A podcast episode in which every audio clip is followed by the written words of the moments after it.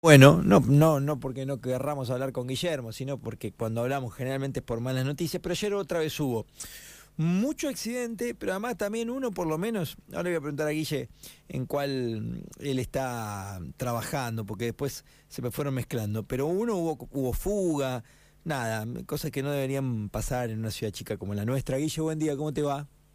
¿Qué tal? Buen día, Sebastián. Buen día a los oyentes. ¿Cómo va? Bien. Bueno, ayer hubo bastantes accidentes de esos importantes, con lesiones, con fracturas. ¿En cuál estás trabajando, Guillermo, vos? Sí. Bueno, mira, te, comento un poquito en relación a lo que estabas mencionando. Eh, yo comencé el turno nuevamente ayer, ¿sí? Hasta el día 15 estuvo el doctor eh, eh, Juan Pellegrino, que por eso es que intervino en, en, los últimos hechos. A partir de ayer que tomé la guardia, bueno, recibí eh, notificación o comunicación de la Oficina de Siniestros Viales de los que serían de dentro de los que hubo en el ejido urbano los dos más eh, o con mayores consecuencias sí eh, uno por el que ya algo adelantaste que tiene que ver allá en la calle 250 y 203 eh, de nuestra ciudad en el cual iba transitando un vehículo automotor y por detrás lo hacía una motocicleta de 150 centímetros cúbicos. Bueno, por causa que se están tratando de atravesar, la motocicleta colisiona con este, con este rodado mayor. Y lo que sucede en esta situación es que constituido personal policial en el lugar del hecho se encuentra con que el automovilista, es decir, el conductor del auto, ni el auto se encontraban en el lugar. ¿sí?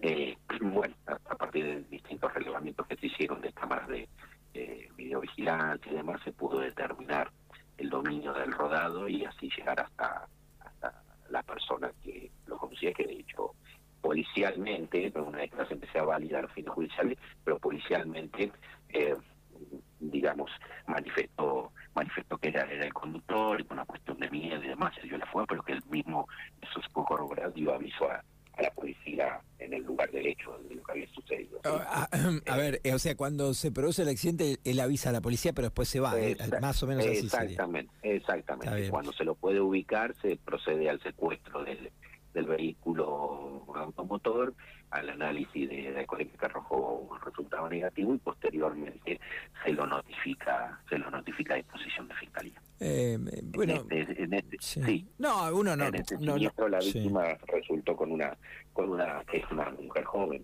no, recuerdo bien de la hora, pero un de años resultó con una fractura expuesta en una de sus piernas. Obviamente que, bueno, cada uno sabrá, pero lo raro es esto de que eh, avisa a la policía en el lugar, se va, después leí que no, la, la alcoholemia dio negativa, por, por, ¿por qué irse, no? Más cuando hay una lesión de en, la mujer. La verdad que, mm, digamos, yo objetivamente lo que tengo es esto, ¿sí? a los fines judiciales, procesales, lo escucharé en su momento cuando cuando eh, sea momento de, citar la declaración de imputado y venga con su abogado defensor que tiene para decir si es que quiere decir algo o haciendo uso del derecho que existe se niega a declarar, pero objetivamente lo que pasó es esto que te acabo de contar. ¿En qué complica, Guille, a una persona que se va en este caso, en este caso, no estamos hablando de, de muerte? sí, sí, sí, el Código Penal eh, agrava las penas de aquellos conductores que habían participado de un siniestro y, y surjan personas lesionadas o fallecidas y se fuera del lugar, ¿sí?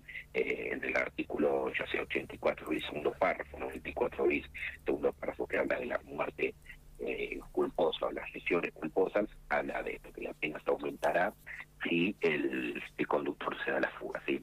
Pero esto es la situación que después es valorativa de prueba, es decir, si la fuga se da y la víctima queda eh, al desamparo, sin la posibilidad de auxilio inmediato y demás, que en principio aquí lo que tenemos es que el propio el propio automovilista habría dado aviso a, personal o al 101 eh, avisando que ya se había producido esa colisión.